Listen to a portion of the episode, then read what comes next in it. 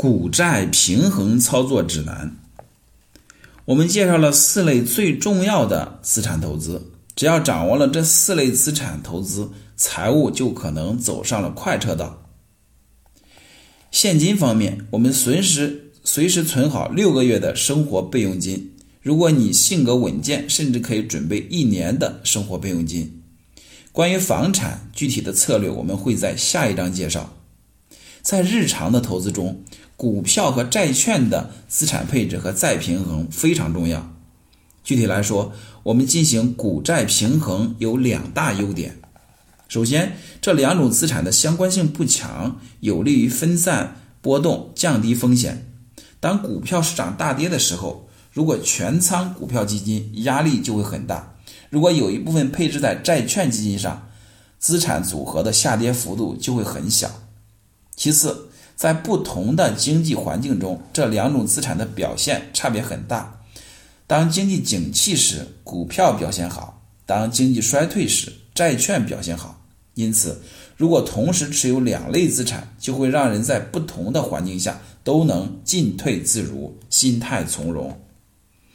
那么，股债平衡该怎么操作呢？第一步，设置。股债股债的配置比例，假如每个月有一万元用来投资，其中七千元买股票指数基金，三千元买债券基金，那么股债平衡比就是七比三。如果你年纪轻，更看重收益率，能够承受更多的波动，那么股债的配置比例可以达到八比二。如果是相反的情况，如果你接近了退休年龄或者性格比较保守，那就可以。设置更为稳妥的平衡股债配置比例，如六比四、五比五、四比六等。换句话来说，当你的年龄变大或者家庭风险承受能力发生变化时，可以适当的调整自己的股债配置比例。第二步，按比例进行定期投资。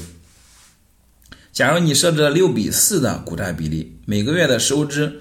除掉开支还剩下一点三万，你就可以选择把三千元放在货币基金或者银行账户里，用来充实你的备用金账户。然后剩下的一万元，六千元用来买指数基金，四千元用来买债券基金。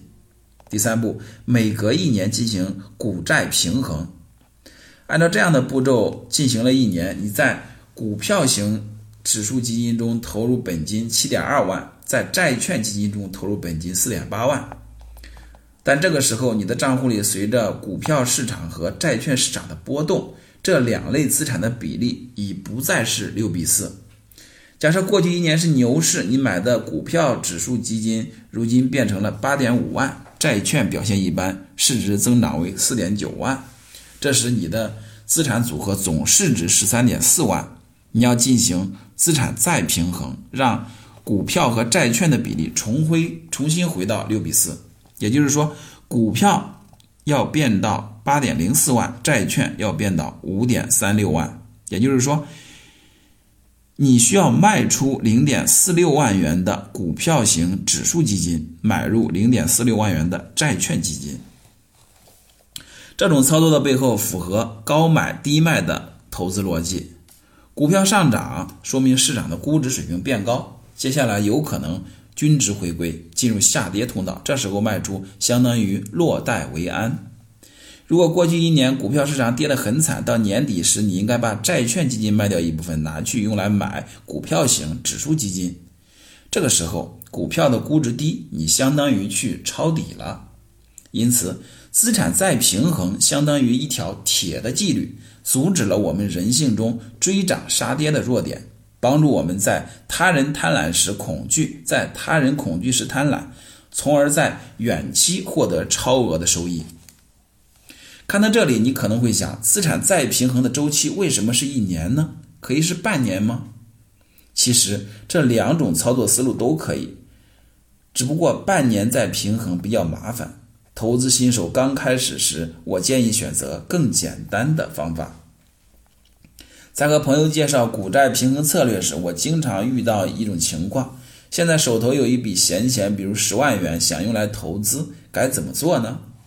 首先，依然是根据个人的情况定下股债平衡比，假设为七比三。接下来按比例分配资金，分配七万元到股票指数基金中，分配三万元到债券基金中。然后，债券基金你可以一次性的买入某只筛选好的基金，但对于分配到股票型指数指数基金的钱，建议可分为十二份，每个月买一份。这样做的原因是，股票基金的波动大，通过把一部一笔钱分成定投的方式，可以降低你万一选错时间节点的风险。